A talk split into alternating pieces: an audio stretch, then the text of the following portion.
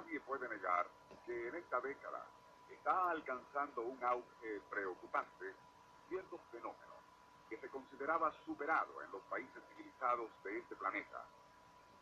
Nos estamos refiriendo a la magia, hechicería o brujería.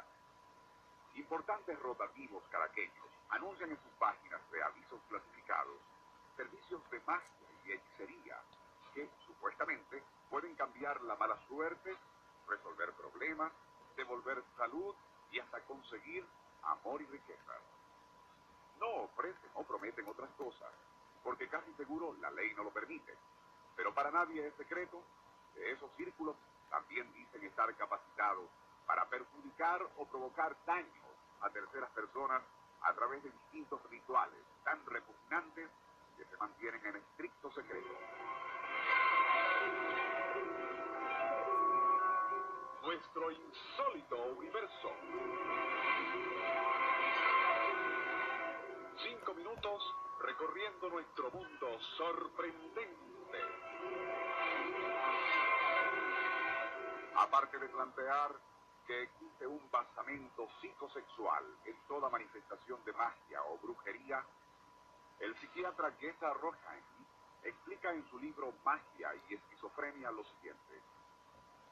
Concepto brujería no debiera tomarse tan a la ligera, pues se trata de un fenómeno que puede producir efectos reales en ciertas personas, cuando es un viaje o brujo los lleva a cabo.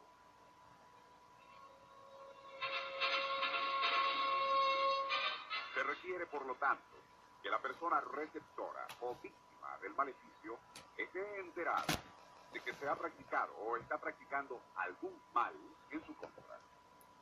Es tal la capacidad de sugestión y credulidad de la mente humana que esa persona, aun cuando profese no creer en tales charlatanerías, termina sintiéndose afectada por el supuesto maleficio.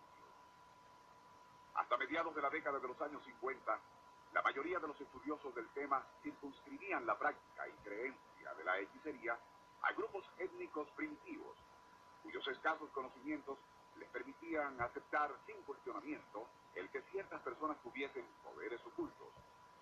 En la década de los 80 se percibe la existencia de un equívoco renacimiento de la brujería o piatismo a todo nivel, a lo cual han contribuido en forma considerable los libros de distintos autores, entre los cuales destacan Castañeda y su inefable superfiache Don Juan.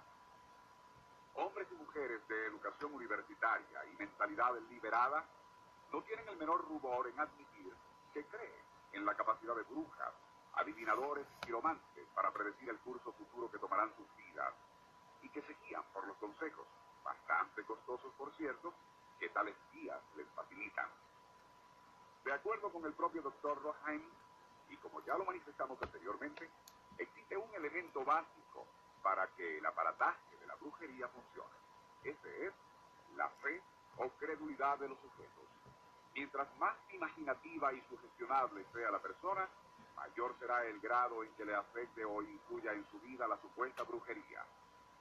Hasta se conocen casos casi inverosímiles de gente que aún no creyendo en esas cosas, ha experimentado situaciones que no tienen otra explicación más que a través de lo mágico, lo sobrenatural.